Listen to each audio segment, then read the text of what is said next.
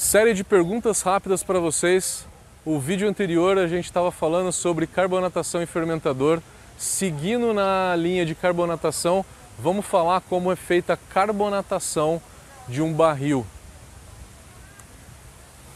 Primeiro, para falar sobre carbonatação de barril, eu preciso explicar para vocês o que é o ponto de equilíbrio, coisa que eu falei no vídeo anterior da série. E eu vou repetir aqui de novo para vocês, tá? Na hora que eu pressurizo, no caso agora o meu barril, né? Pressurizei o meu barril, eu tenho uma força que é o CO2 é, pressurizando o líquido e o CO2 ele vai entrando para dentro do líquido. Com isso eu vou carbonatando a cerveja que está no meu barril, tá? Só que esse CO2 que está dentro do líquido, ele faz uma força contrária querendo sair. Se eu deixar esse barril quieto ali por volta de 7 ou 9 dias, é bastante tempo, tá? Eu vou chegar num, no que a gente chama de ponto de equilíbrio.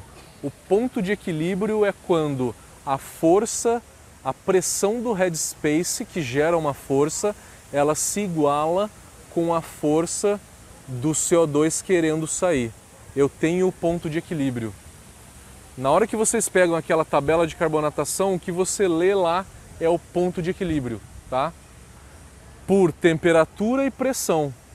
Tem temperatura na linha, né? E pressão nas colunas. E no miolo da tabela você lê a quantidade de CO2 quando quando o teu sistema estiver no ponto de equilíbrio. É isso que aquela tabela de carbonatação lê. Voltando, como é que eu carbonato meu barril?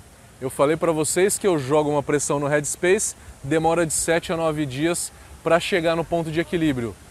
Só que o barril é um pouco mais leve, né? Se eu pegar esse barril e chacoalhar, tudo que eu conseguir chacoalhar, o que, que eu faço? Eu acelero a absorção do CO2 dentro do líquido e eu chego no ponto de equilíbrio de 30 a 60 segundos. Então, o que eu estou falando para vocês é que é muito mais rápido carbonatar uma cerveja no barril do que no fermentador de inox. Você vai lá, coloca 3 kg de pressão no barril, despluga o CO2, chacoalha por um minuto. Às vezes é um barril pesado, né? Você não vai colocar ele nas costas e ficar chacoalhando. Pode rolar no chão, tá? Fica rolando no chão por um tempo. Vai a segunda vez, terceira, lá pela quarta ou quinta vez, depende do tamanho do headspace do teu barril, tá?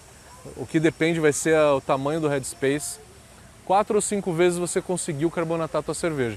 Como é que você vai saber? Você vai experimentar a cerveja e vai ver que ela já vai estar carbonatada. Comente como que você faz, tá? Por favor, fale. Fale um pouquinho mais dos detalhes, né, de como você faz, se é diferente do que eu falei, se você tem alguma técnica diferente do que a gente colocou aqui, para que outras pessoas possam, é, possam também é, entender e compartilhar informações. Então comentem o vídeo e dê like nesse vídeo, por favor, para que esse vídeo possa chegar a cada vez mais pessoas é, trazendo essa boa nova cervejeira. Valeu, galera!